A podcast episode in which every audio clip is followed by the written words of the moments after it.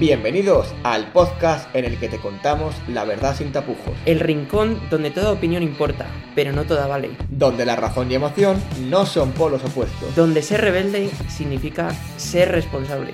porque esto es Rebeldes con Causa. Comenzamos.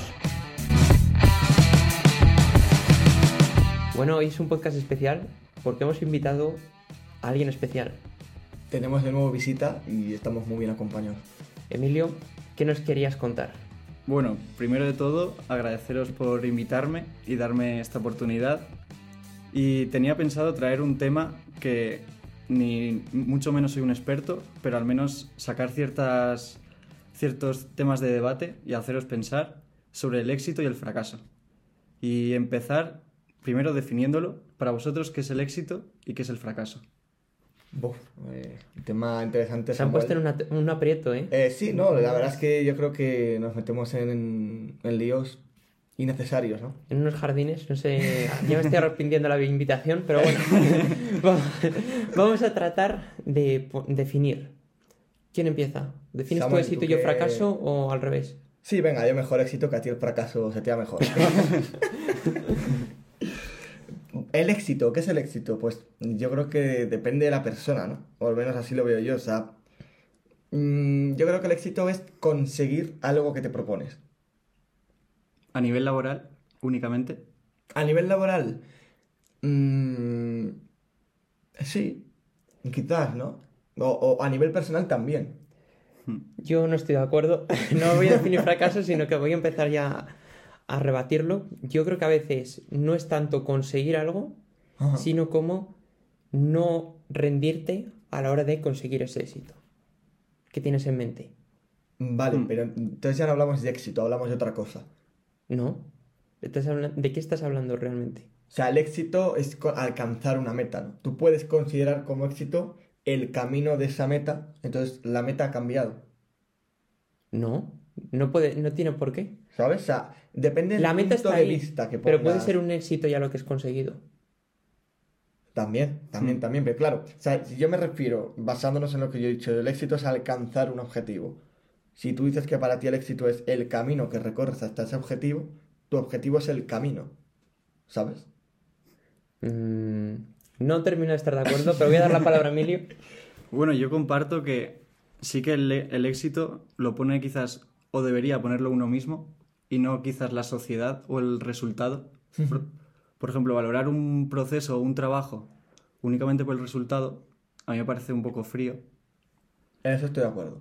Entonces, y valorarlo únicamente laboralmente me parece también que se queda corto, porque hay gente que, por ejemplo, no trabaja, esa gente es fracasada, pues yo creo que no. Yo tampoco. No, no lo es, no lo es. Entonces, hay como muchos diferentes ámbitos del éxito y depende cada uno a qué le dé más importancia, pues ya ahí entra. Y Yo bueno, creo- si queréis hablar del fracaso, Yo creo que antes voy a decir una reflexión que yo creo que la sociedad como que mide un poco nuestro, nuestra felicidad en base al éxito. Y este éxito nos lo marcan pues mm, como para ciertas partes de la sociedad el éxito es lo que decías tú, tener dinero, eh, tener un trabajo estable, pero para mucha otra gente el éxito se va a significar otra cosa diferente. Es tener una familia, mm, entonces, Yo no estoy de acuerdo. eh, no. bueno, Creo que es más bien, no es por llevaros la contraria, pero creo que justamente la sociedad hoy en día se basa en lo contrario, que es en no conseguir el fracaso. no consigo. ¿Vale? ¿Cómo me, que no me explico, o sea, no es lo mismo eh, que la sociedad se base, la felicidad de la sociedad se base en el éxito que se base en el no fracaso. Es decir, quizás hoy en día, mm, no sé cómo explicarlo. ¿Te refieres, por ejemplo, a que no quieren destacar ni para bien ni para mal? No exactamente, sino que mm, la sociedad hoy en día, por lo general, hablemos así de manera generalizada, le cuesta mucho darse cuenta de las cosas buenas o de esos éxitos que sí que tenemos, como puede ser tener una familia, tener un trabajo, tener simplemente una casa o, o detalles de esos, como que no los valoramos lo suficiente, ¿no? Yo creo que hemos dicho lo mismo, pero de distinta manera. Sí, pero no es lo mismo. ¿no? A donde, Sí, a donde pero quiero no. llegar es que a la sociedad, su felicidad, o, o más bien lo contrario a la felicidad, la tristeza, se basa en el fracaso. ¿sabes? O sea, a donde quiero llegar es que damos quizás más importancia al fracaso Vale, que al éxito. ahí puedo darte no... Sí, yo ahí ¿sabes? estoy de acuerdo. Como que no valoramos tanto el éxito como el fracaso. Sí, impacta más lo negativo que lo positivo. Eso es, eso es, eso es. Mm. También aquí, mientras he dicho eso, sale otro nuevo tema, que ahora es como que no se puede fracasar. Entonces, ahora en la educación llega, por ejemplo, con la nueva BAU y, no, y con la nueva ley de educación y no se puede suspender a nadie, aunque sea un vago. ¿Por qué? ¿Qué opinas? Porque- ¿Qué opinas, Samuel? Hombre, pues desde luego yo creo que hay que valorar el trabajo y el, el éxito académico se tendrá que me- medir de forma individualizada y para unas metas. Pero lo que no puedes hacer es que si tú eres un- una persona que tienes un nivel de 10, tengas que rebajarle al del nivel de 5 porque el de 5 no quiere trabajar para llegar al 10. Hmm. Entonces, es una sociedad que tiene miedo a decir estás fracasando o no te estás esforzando lo suficiente y tienes que trabajar más, y a la vez es una sociedad como que intenta sobreproteger. Hmm. Sí, yo estoy bastante de acuerdo. Por ejemplo, opino que un sistema, no todo es bueno, pero un el sistema educativo estadounidense, en ese aspecto, como que empuja mucho más al, a prueba-error. A caerte te levantas. A creas una empresa, fracasa o un proyecto, volver a crear otro. Y de lo, del fracaso aprendes, sacas lecciones. Yo, a ver, tampoco diré que es bueno suspender, fracasar, pero tampoco tiene nada malo mientras saques algo de ello. Mientras saques unos puntos de mejora o... o Es, es parte del camino al final, ¿no? Cuando Mm. hablamos del camino hacia el éxito, pues parte del camino hay piedras, hay tropezones, hay fracasos. Hmm. Y yo, mira, relacionando con la educación que decías antes, los niños hoy en día no saben lo que es la frustración. O sea, no saben asumir de me he equivocado. 2 más 2 y he puesto que es 5. No saben asumir eso. Hmm. Entonces, claro, esos niños cuando crezcan y se hagan mayores, ¿qué va a pasar? Pues que si no eres capaz de asumir tu propio fracaso, eres un ignorante. Vas a ser un ignorante toda la vida. No, no, porque no, vas a tratar de aprender más para solventar tus faltas. Hmm. Entonces yo, yo creo Sí, que pero hay el un- problema es que esa ignorancia va a ser muy generalizada. demasiado. No es cosa de uno o dos niños, ¿no? Ahí está. Y por otra parte hablabas tú de lo que es el sueño americano, que se llama. Entonces, eh, ¿tú crees que desde la sociedad o también desde la educación se nos está impulsando a ese espíritu de, mm, de emprendimiento? Yo creo que lo ponen difícil, la verdad. Mm, tampoco podría entrar en detalles porque ni soy derecho, he estudiado derecho laboral ni nada, pero, pero lo que decía, España es... eh, cometes un error, se te tacha muy rápido, incluso no intentas algo por el miedo a fallar, lo cual ya es- me parece a mí un error. Por ejemplo, vosotros habéis hecho este podcast, podría no escucharlo nadie. no sé si es el caso, pero... Que iba a decir, es un error. Que Es un error, cerrarlo ya. no, le invita- menos no le invitamos más. pero, pero lo habéis intentado, saldrá bien, saldrá mal, luego conseguiréis mejor micrófono, peor, pero poco a poco vais mejorando. El- no es lo mismo el primer capítulo a estos más Obviamente, o sea, avanzados. el éxito no se consigue de un día para otro, ¿no? Y yo, ahora avanzando un poco, me gustaría volver a lanzaros otra pregunta, que sería, ¿es bueno ponerse expectativas muy altas, metas muy altas? Esto ya lo hemos hablado. Me gusta, me gusta la pregunta, ¿eh? Yo de- comparto como Pablo que siempre hay que soñar en grande. Yo no he Entonces, dicho nada. bueno, tú lo has dicho otras veces aquí en Él este lo ha podcast, Lo he dicho, lo he y dicho. esto está, grabado. Si es quieres, yo, Yo, mira, perdón que te corte, pero mi hermano dijo hace varios años una frase que se me quedó súper marcada de en la vida hay que soñar a lo grande. Porque ya luego la vida te pone en tu sitio y si tú, en vez de soñar a lo grande, sueñas más pequeño, pues aspiras a cosas más pequeñas. Pero si sueñas a lo grande, pues aspiras a cosas más Mm. grandes, ¿no? Luego a lo mejor, pues no consigues todo lo que te propones. Pues claro que no. Pero bueno, mm, soñamos a lo grande, ¿no? Hmm. Yo tengo que decir que estoy de acuerdo contigo, pero por darle un poco de chicha a la cosa, voy a poner cosas en contra, que veo Sí. yo. A ver, hay que ser realista. Claro, porque te puede generar mucha frustración, Eso ansiedad. es, eso es.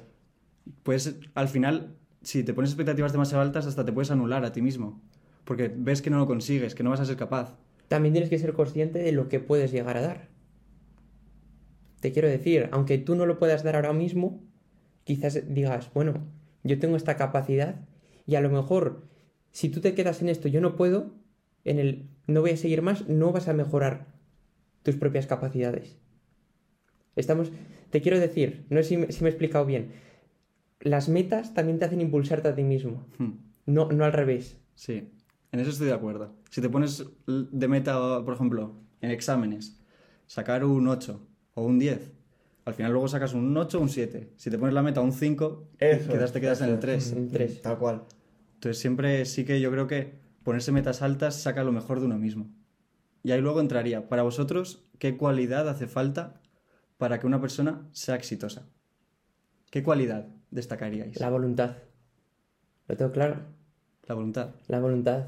Porque el estar día a día, golpe a golpe, muchas veces, mu- mucha gente, estoy seguro que es mucho más inteligente que otra, pero por pereza no ha llegado donde ha, te- ha ha tenido que llegar. Y luego tienes a gente que está todo el día trabajando cada minuto y al final consigue muchas cosas. Y es que de verdad que no hay nadie en la vida que consiga algo sin trabajar. Es que es- aunque tengas talento, si no, si no te esfuerzas, no vas a conseguir nada. Es que hay gente que se piensa que es así y no es así. Hmm. Estoy No, no, de, no, no. de acuerdo. Se puede tener un don, que tener un don al final te facilita mucho las cosas, ¿no? Pero mm, sin el trabajo no se consigue nada. Mi- Mira el deporte. Por ejemplo, es un ejemplo claro. Eh, tienes ahí, pues, a- Messi, Mira, eh, Messi, eh, Ronaldo. la Eso te iba a decir, el ejemplo muy claro. Messi Sí. y Ronaldo. Messi eh, tiene un don. Nació, ya se le veía, pero claro, Ronaldo, pues Es puro precisamente. esfuerzo. Claro. Entonces, pues, ¿quién tiene más mérito? pues Ronaldo. Claramente. Obviamente. No, por eso somos del Real Madrid. No, lo puedo decir, no puede salir por mi boca. Entonces, tenía que decirlo otra persona. pero es verdad, es verdad. Y yo, mira, por decir otra cualidad, no sé si quizás sería una cualidad, pero relacionándolo con lo de antes, de soñar a lo grande, diría la ambición. Hmm. O sea, creo que es importante ser ambicioso en la vida, no conformarse con lo que tienes, sino aspirar a más. Y eso también creo que es importante para alcanzar ese éxito. Hmm. Yo destacaría también el valentía y salir de zona de confort, que parece fácil decirlo. Yo quizás, bueno, todos lo hacemos de vez en cuando, pero, pero a lo- me refiero a, a lo bestia. Salir a un... Si te da miedo hablar en público, pues ponerte delante de... ir a una hora de teatro, por ejemplo, y de 50 personas. Sí, desnudo, ¿no? Sí. en, en calzones por la A lo calle. a lo grande. Entonces a Sí, mí, sí, sí. a mí eso me parece excepcional. Y pu- sacando unos pequeños casos, ¿no? Yo qué sé, pienso en autónomos, por ejemplo. Gente que invierte su tiempo, su dinero en una empresa que no tiene la garantía, porque nadie la tiene cuando se mete en una in- inversión, en una empresa, Mm. de que va a salir bien. ¿Cuánta gente le dirá, pero qué estás haciendo, por ejemplo, Paco? ¿Qué estás haciendo, Luisa, haciendo esto? Dedícate a ser camarera, dedícate a un trabajo normal.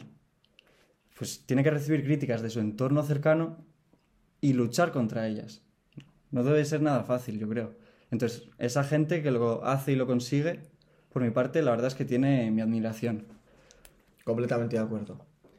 Mira, y parece que a lo mejor quizás estoy un poco siempre enfadado. A la, la contra, Lo está, pero lo está, El gruñón. yo lo que veo es la cantidad de en pequeños empresarios que viven en este país, porque este país se sostiene de, de esos pequeños empresarios, Ujú. y cuánta gente tiene que echar el cierre a su negocio porque nadie les, les tiende una mano. Hmm. Y, y no nos damos cuenta, queremos siempre ser un país que parece que vive del turismo, cuando realmente tendríamos que ayudar a estas pequeñas empresas a prosperar y a convertirse en grandes empresas. Y yo creo que es el fa- fallo más estructural de nuestra economía. Todo viene de ahí, de ese empeño por no ayudar a esa gente a, a triunfar. Hmm. Pero que estructuralmente es un, yo creo que desde el mundo laboral, un país que estamos condenados al fracaso. Sí, yo estoy de acuerdo y obviamente las pequeñas empresas son esenciales, yo creo, en cualquier país, economía, pero bueno, voy a abrir un melón. No, también me parece que es un fallo enorme el criticar ya no a los empresarios pequeños, sino a los empresarios exitosos. Por ejemplo, a Mancio Ortega. Eh, no me acuerdo ahora el nombre, pero el de Mercadona también es un... Juan Roig. se le critica muchísimo. Y al final yo creo que se envidia. Porque ¿qué enriquece más? A mí me encantaría tener un Jeff Bezos español. pero no lo hay. No. Pero me encantaría. Y tenemos, pues, a Man- a Mancio Ortega y le criticamos y le, casi le echamos del país, pues es un fallo enorme, a mí me parece. Es que gracias a Juan Roig, por ejemplo, se han mantenido un montón de, de puestos de trabajo. Salía el otro día diciendo que con la crisis de Ucrania él había tenido que subir los precios, que era verdad. Y que le decía una señora, no, usted ha subido los precios. Y dice, sí, que tiene toda la razón, señora, no les hemos subido, casi les hemos duplicado. Dice, pero si es que yo, si no hubiera subido estos precios, pues todas las personas que están en la cadena, desde el agricultor que lleva las naranjas, al mercadona, al transportista, no se sostiene, se quedarían en la calle y se desplomaría todo. Entonces, gracias a esa gente que también hace cosas muy voluntarias, como Samancio Ortega donando esos aparatos de TAC y de resonancia, que nadie lo obliga a donar, Hmm. pues están ayudando a- al, al Estado y a, y a todos los españoles, en definitiva. Hmm. Es el problema, ¿no? Que vivimos en un país al final donde criticar siempre se nos ha dado muy bien y lo que decías antes tú, Emilio, de la envidia. Hmm. La envidia nos come por dentro y que otra persona tenga éxito o le vaya bien y a mí no, ostras, le vamos un poco mal, ¿no? Sí, yo diría que esos son quizás los dos, bueno, voy a mencionar otro, pero los dos grandes males de España diría que es uno la envidia y el otro el, el no sa- saber valorarnos. Porque siempre nos tenemos como, por ejemplo, los tontos de Europa y realmente hacemos cosas, muchas cosas bien. Sí, sí, sí. Hay buenos médicos, buenos ingenieros, buenos abogados, Que lo curioso es que se valoran fuera de Europa. se valoran, es, se valoran van Bueno, fuera. fuera, de sí. España, quiero decir, Sí. medio, en Europa. Y es lo triste. También es verdad que aquí parece que se valora la mediocridad. Porque para ser ministro no, no tienes que haber tenido una carrera laboral como en otros países. Vaya a, mí melón, me da, vaya melón. no, a mí me da envidia ver a una persona como ha sido An- Angela Merkel, una física, ser presidenta de, de un gobierno. decir ministros o presidentes, que, O te- que- presidentes. que ha habido y, y habrá, que es lo peor de todo, que, que madre mía. Se me ocurren ideas para sacar, pero nos desviamos del tema. No sé si queréis que la saque, no la saque. Eh, Adelante. Como tú quieras.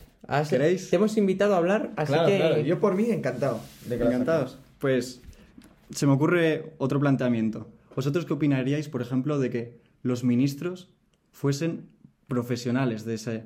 Por ejemplo, ministro de Sanidad, un médico. Ministro transpor- de Transporte, Sí. un transportista. Eh, ministro de Interior, un policía. Sí, sí. Un comisario. ¿Qué opináis? Que así debería ser. Sí. Dices que te has Yo te tengo ya cazado. Porque... Dices que te ha salido del tema, pero yo creo que esto es cuestión de éxito. Porque como yo, sin saber nada de educación, voy a saber hacer una, educa- una ley de educación Correcto. que lleva el Eso es éxito a los Pero ¿dónde alumnos. quería llegar yo? Que era Eso el es ejemplo que iba a sí. poner, ¿no? Pero se puede poner con cualquier ministerio y es que es verdad. Eso es verdad. A la política yo creo que hay que venir O sea- Llo- llorado de casa, eso es lo primero. y lo segundo, vienes a trabajar por tu país de forma voluntaria. No vienes a, enriquecerte, que es a lo que mucha gente va. Hmm. Y, y desde luego que ahí el éxito no está en la vida. Yo lo tengo claro. Pues también, bueno, ahora conecto con lo que iba a decir, pero me parece importante lo que decías de la educación. A mí me parece la raíz. La raíz de tener buenos profesionales, buenos ciudadanos, es la educación. Si no tienes buena educación, no tienes nada, prácticamente. Y poniendo una pega a que sería al final un sistema gremial, más o menos, ¿no? Ese, pues yo lo que veo es que habría mucho riesgo de corrupción, si lo pensáis. Porque, por ejemplo, un médico se le subiría el sueldo si tuviese la capacidad de subir el sueldo de los médicos. Sí, pero ahí entramos ya en que, claro, para ministro no vale cualquiera. Claro. Pero bueno, claro, ahí o nos vamos del, quizás del tema, ¿no? También- No sé. También No. te digo, muchas veces las personas que son exitosas, yo creo que no aspiran a, a enriquecerse. Eso es. Porque ellos ya, O sea, ya sí, a enriquecerse, pero no económicamente, sino de otra manera. No lucrarse. de- Eso es. ¿Para eso qué? es, eso es. Por ejemplo- enriquecimiento se basa mejor más en algo más personal, a través de experiencia. Claro, no es el fin. Eso es. Se consigue quizás indirectamente logrando, pues, Sí, conseguir... sí, sí, sí, sí. Sinceramente, yo creo que ahora el actual primer ministro del Reino Unido, que es millonario, a Sunak, no, la, apet- no va, vamos, no está de presidente para enriquecerse. Le va a dar igual Hmm. lo que haga porque ya tiene todo el dinero que sí. necesita para vivir. Hmm. Mira, me acaba de venir una noticia reciente que es como que España iba a mandar los primeros cohetes Cohetes. al espacio. ¿Consideráis eso un éxito para España? O pues. que no vale la pena meterse en, en semejante Es, es un, fregado. es un éxito estructural porque demuestra que tenemos muy buenos ingenieros, A muy, nivel muy buenos científicos, sí, sí. que si tuvieran más inversión, pues que lograrían hacer más, mejores cosas. Pero a la vez, yo creo que tenemos que darnos cuenta de nuestras limitaciones. No somos una NASA. Hmm. ¿Sabes cuál es el problema? Que yo veo el, el mundo del espacio, el universo, como que es un mundo de poder. De a ver quién tiene más poder. Hmm. Se mete Rusia, que si China, que si la NASA, que si no sé qué. A ver quién manda más, ¿no? Sí, a ver quién llega más lejos. Eso es, eh, pues yo he descubierto tal, pues yo, mira, he mandado un cohete a Marte, pues yo, ¿sabes? Hmm.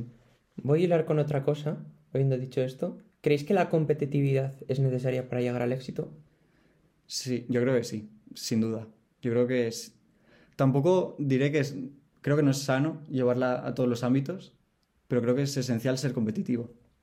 También hay que limitarse uno mismo, pues eso, no puede ser competitivo jugando a un juego de mesa. Porque en vez de... A ti ¿Cómo y a mí no? nos han ¿Cómo que acusado de ser demasiado ju- competitivos jugando al pádel, que yo discrepo bastante, pero... pero, eso no- pero yo creo que sano no es. Yo quizás peco de ello, y pues, no sé si vosotros si también pecaréis. O sea, yo creo que la competitividad tiene que estar ahí. Hmm. O sea, es algo que tiene que existir y que es necesario, pero claro, hay que saber, por lo que has dicho tú, ¿no? Hasta qué límite o hasta qué punto debe estar, ¿no? O sea, hay una barrera que no hay que pasar y creo que al final esa competición, esas ganas de querer llegar más lejos, tiene que ser con uno mismo. Hmm.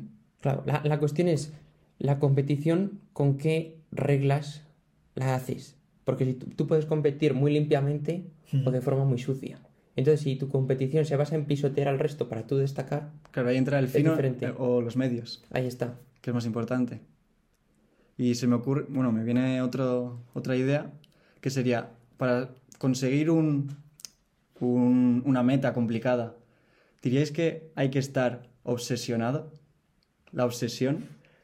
Pero, pero una meta difícil. No hablo de, Sí, sí, sí, sí. de aprobar secundaria. Hablo de ser... Vamos, cuidado con eso, ¿eh?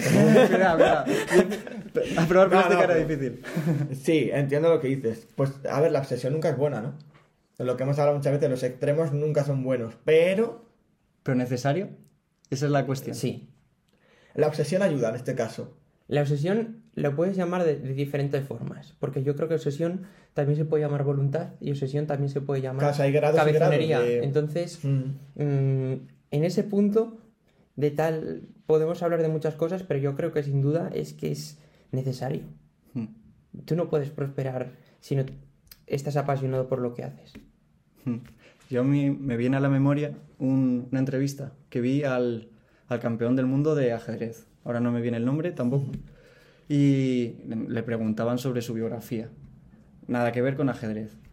Y de repente le pregunta a la entrevistadora, "Eh, ¿ahora mismo en qué estás pensando?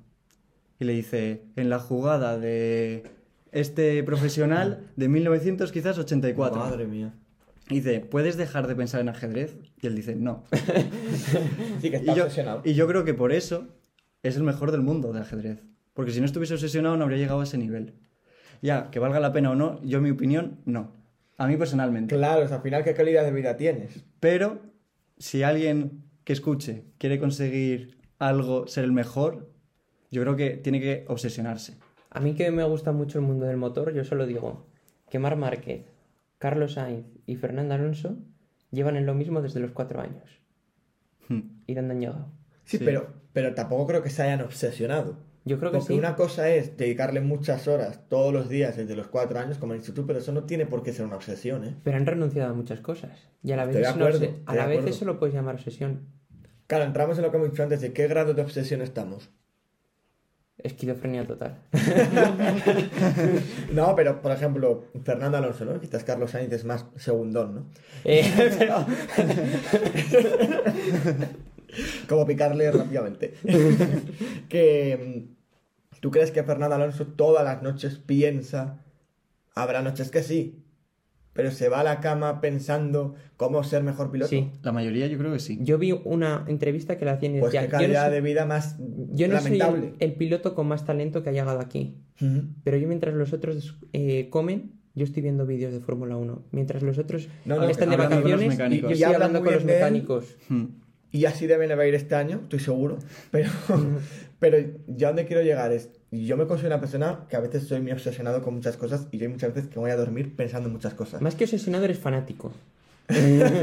sí, igual podría ser la palabra. Pero a donde quiero llegar, que al final también hay que saber frenar o poner límites o saber desconectar a veces, ¿no? Sí, es sano.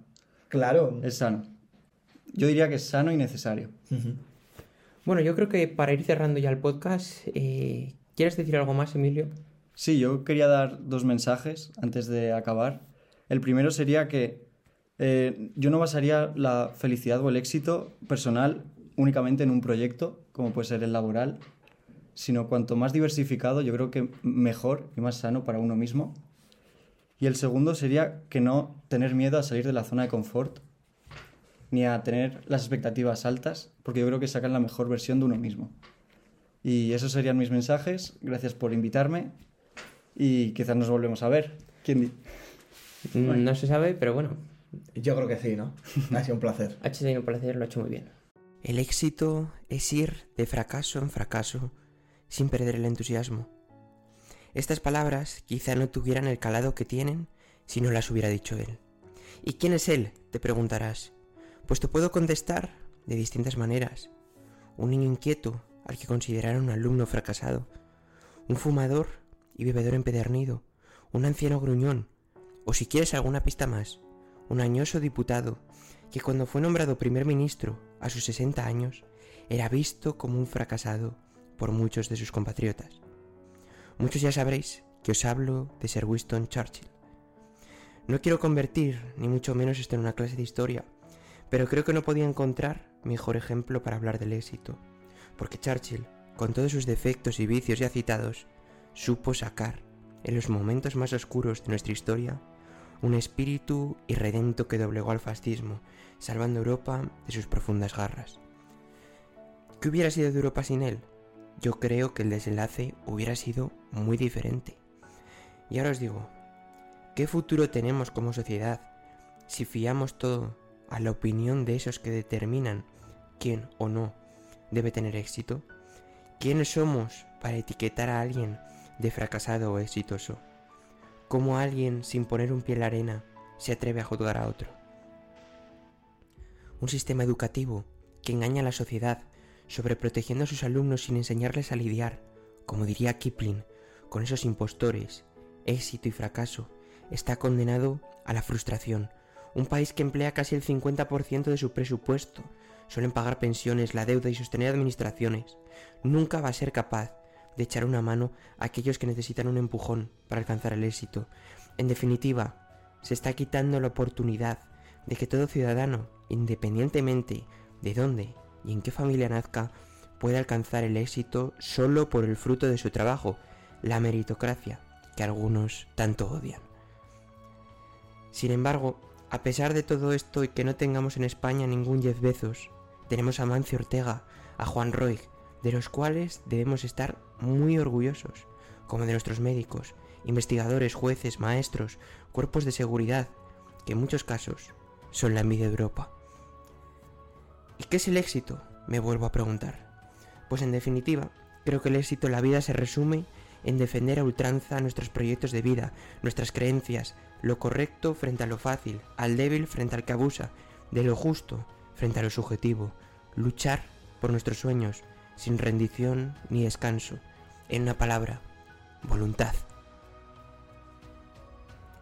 Y no hay forma mejor de reflejar el camino al éxito que los tres famosos últimos versos del Ulises de Tennyson, pues solo alcanzarán la cumbre aquellos con un temperamento único de los heroicos corazones, debilitado por el tiempo y el destino, pero fuerte en voluntad para esforzarse, buscar, encontrar y no ceder. Somos rebeldes con causa. Nos escuchamos.